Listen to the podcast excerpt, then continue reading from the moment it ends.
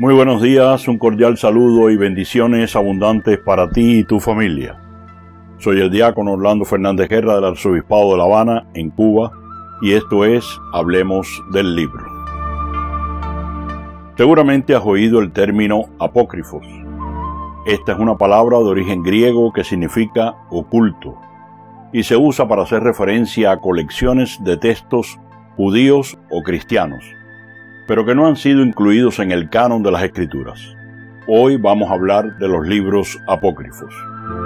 Usted me podría decir que si no son libros inspirados, ¿por qué perder tiempo en ellos? Pues porque nos proporcionan una gran riqueza de fuentes históricas para la investigación bíblica. La literatura apócrifa es un conjunto de libros de muy variado género y de una diversidad teológica tremenda.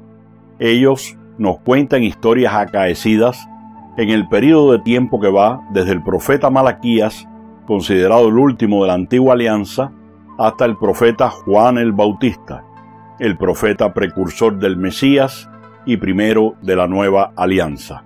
Estos libros también son conocidos como la literatura intertestamentaria.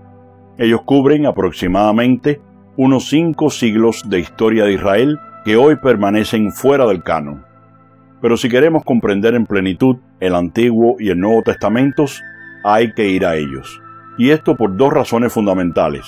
La primera, porque eran conocidos y estimados por los creyentes de las comunidades primitivas antes de que se fijara el canon de las escrituras. Segundo, porque solamente ahí encontramos el origen de algunas tradiciones orales, litúrgicas y doctrinales que luego entraron en la vida de la Iglesia. Los apócrifos pueden dividirse en tres grandes grupos. El primero lo encabezan las obras de los rabinos o maestros de Israel, interesados en conservar las tradiciones orales. Estos más tarde se pusieron por escrito en dos de las obras más importantes del judaísmo, la Mishnah y el Talmud. En este primer bloque van también los Targumim, esas traducciones al arameo del texto bíblico que se usaban en el culto de las sinagogas. Cuando se estudian los targúmenes, comienza uno a hacerse una idea del contexto histórico, literario y teológico en que nacen estos escritos y la influencia que más tarde tuvieron en el judaísmo rabínico, la manera en que hasta hoy los judíos celebran su fe y el uso que hacen de la escritura, el Talmud y la Mishnah tienen mucho que ver con estos antiguos rollos. Ellos nos ayudan a conocer cómo vivían y celebraban su fe los creyentes de aquellos tiempos. El segundo bloque de libros estaría formado por los Apocalipsis. Ellos tuvieron su apogeo entre los siglos II y I después de Cristo. Una leyenda recogida en el cuarto libro del profeta Esdras nos puede ayudar a entender su importancia. Ahí se nos cuenta que Dios hizo una revelación especial a unos sabios en Israel para que escribieran 94 libros.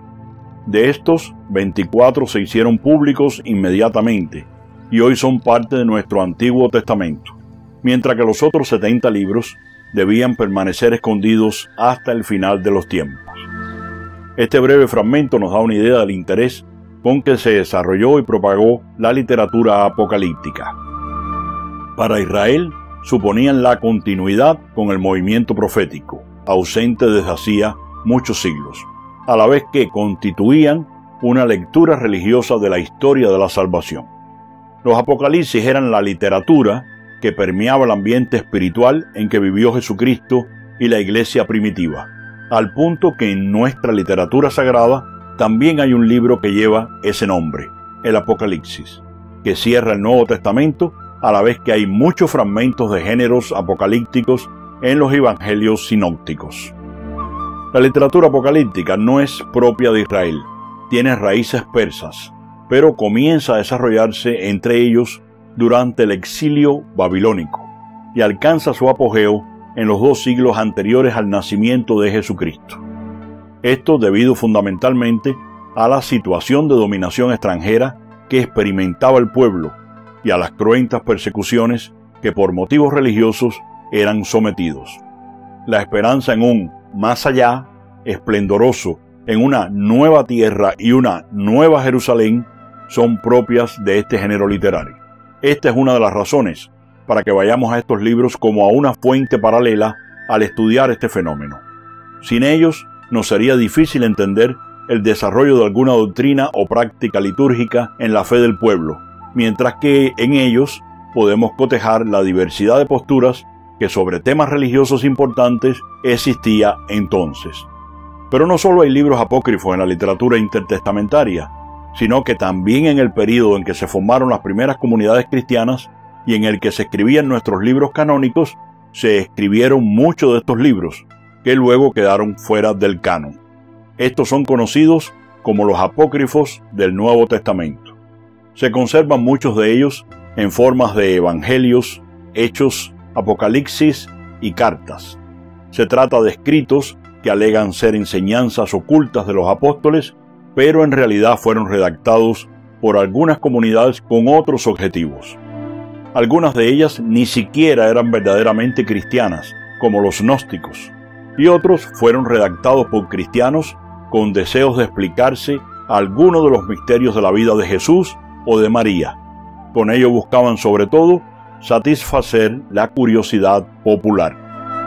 Se conservan muchos de estos textos compuestos entre el final del siglo II y el siglo IV después de Cristo.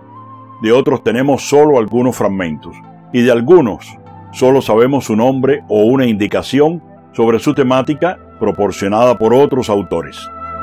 Entre los que conservamos hay libros sobre la Natividad y la infancia de Jesús, sobre la pasión y resurrección del Señor y su ascensión a los cielos, historias de José el Carpintero, cartas de Pablo y de otros apóstoles, etc.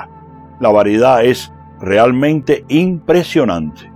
Aunque no los consideremos libros inspirados, sí constituyen una fuente de estudio importante para muchas disciplinas teológicas, porque reflejan el ambiente literario en que nació y se propagó el Nuevo Testamento, así como la influencia que tuvieron en la formación de muchas tradiciones religiosas cristianas. Los apócrifos han entrado en la piedad popular y la iconografía cristianas fundamentalmente a través de la liturgia. No muchos fieles saben que algunos de los nombres que les son tan familiares no aparecen en los evangelios canónicos, sino en los apócrifos.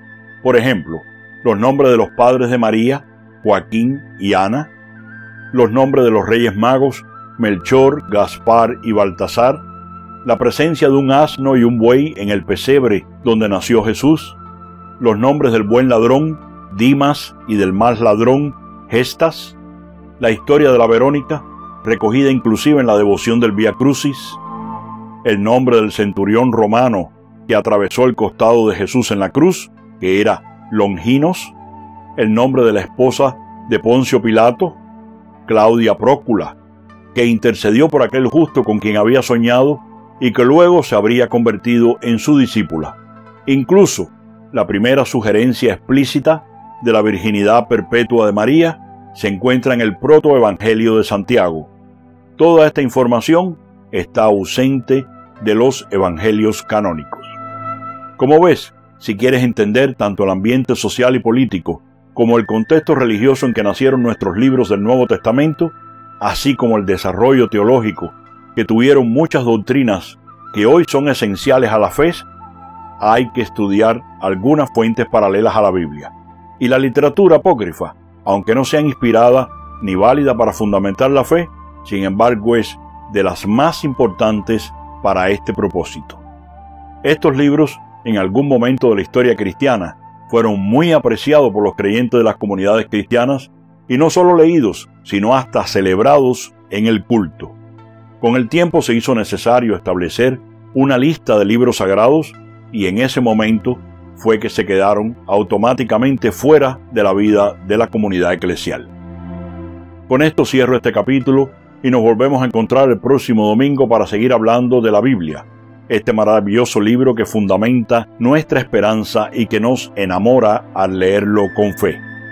Hablemos del libro es un espacio para hablar sobre la Biblia.